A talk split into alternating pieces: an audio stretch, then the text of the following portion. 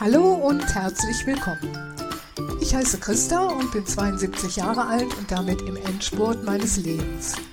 Im Laufe der Jahrzehnte haben meine Generation und ich viele Veränderungen erlebt, davon einige, die in unseren ganz konkreten Alltag hineinreichen.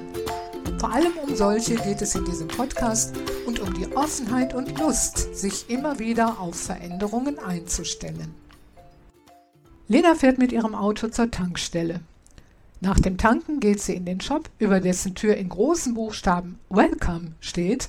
Im Shop kauft sie noch einen Code für die Carwash-Anlage und einen Becher Coffee to go.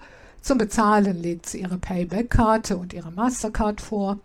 Während sie wartet, bis ihr Auto fertig gewaschen ist, beschäftigt sie sich mit ihrem Smartphone und surft ein bisschen. Dabei trinkt sie relaxed ihren Kaffee. Diese Szene habe ich natürlich erfunden, aber ich denke, sie macht schnell deutlich, auf welche Veränderung ich heute hinweisen will, auf den Einzug der englischen Sprache in unseren Alltag. Ich selber gehöre zu den glücklichen Menschen, die Englisch in der Schule gelernt haben. Vier von zehn Frauen und Männern meiner Generation hatten diese Chance nicht. Es sind also leider ziemlich viele in meinem Alter, die kein Englisch können, und das macht ihr Leben wahrscheinlich ein bisschen umständlich. Dazu ein Beispiel. Vor ein paar Tagen hatte ich eine batteriebetriebene Lichterkette in der Hand. Auf dem Batteriefach waren drei Knöpfe, unter jedem war etwas gedruckt, nämlich Timer, On und Off. Ich muss natürlich nicht auf die Bedienungsanleitung schauen, um zu erfahren, dass der Timer die Zeitschaltfunktion ist, On an und Off aus bedeutet. Ich habe es einfacher als alle aus meiner Generation, die entweder eine Volks- bzw. Hauptschule besucht haben, an denen damals noch gar kein Englisch gelehrt wurde, oder die in der ehemaligen DDR zur Schule gegangen sind, an der Englisch ab der siebten Klasse zwar angeboten worden ist, aber nur als Wahlfach. Bei unseren Kindern und Enkelkindern sieht das ganz anders aus. Englisch ist in Deutschland schon lange die erste Fremdsprache und wird bereits in der Grundschule gelehrt. Das ist auch sinnvoll, denn Englisch setzt sich überall auf der Welt durch und steht nach wie vor auf Platz 1 der Sprachen der Welt. Und der Gebrauch nimmt ständig zu, vor allem mit der Digitalisierung unseres Lebens. Der aktuelle bundesweite IQB-Bildungstrend zeigt, dass die Deutschkenntnisse der Neuntklässler in den vergangenen sieben Jahren deutlich gesunken sind. Die Englischkenntnisse sind dagegen im selben Zeitraum ebenso deutlich angestiegen. Die Jugendlichen gebrauchen die englische Sprache ganz selbstverständlich, indem sie sich im Internet viele Beiträge auf Englisch anhören und anschauen, wie etwa bei den Streamingdiensten YouTube, Spotify und Netflix. Dadurch verbessern sie messbar ihre Kenntnisse und das ganz ohne Schule. Die englische Sprache begegnet uns nicht nur überall, sie setzt sich auch zunehmend durch. Das lässt sich nicht mehr rückgängig machen.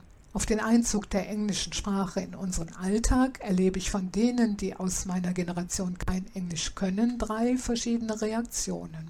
Die einen sagen mit etwas empörendem Unterton, heute ist ja fast alles nur noch auf Englisch. Die anderen haben längst erkannt, dass die englische Sprache in unseren Alltag eingezogen ist und sagen mit Bedauern, ich kann leider kein Englisch. Und dann gibt es noch eine kleine Gruppe, die die Sprache im Alter tatsächlich noch lernt. Vor einigen Jahren habe ich eine Dame kennengelernt, die sich für ihren Ruhestand fest vorgenommen hatte, sich einen lang gehegten Traum zu erfüllen. Sie wollte unbedingt einmal in ihrem Leben nach New York reisen. Leider fand sie in ihrem Umfeld niemanden, der Interesse hatte, sie zu begleiten. So beschloss sie, sich allein auf den Weg zu machen, aber ganz ohne Englischkenntnisse wagte sie die Reise nun doch nicht. Sie hat in einer Seniorenbegegnungsstätte anderthalb Jahre lang Englischkurse für Anfänger und später für Menschen mit geringen Vorkenntnissen besucht. Dann machte sie ihren Traum wahr und flog für eine Woche nach New York. Sie hatte eine Pauschalreise gebucht, manche Aktivitäten bot der Reiseveranstalter an, bei anderen war sie auf sich allein gestellt und ist ganz prima zurechtgekommen. Menschen im fortgeschrittenen Alter neigen dazu, Kosten-Nutzen-Rechnungen aufzustellen mit der Leitfrage, lohnt sich das überhaupt noch für mich? Die reiselustige Dame hat diese Rechnung nicht aufgestellt und stattdessen die Erfahrung gemacht, dass sich fast alles im Alter noch lohnt, weil wir eben in der Regel noch viel Lebenszeit vor uns haben Auch das Englischlernen lohnt sich noch für alle, die Lust und Interesse daran haben. Soweit für heute.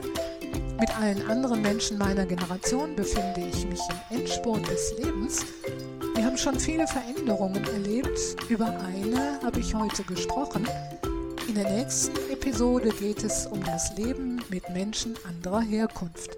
Ich freue mich, wenn ihr wieder dabei seid.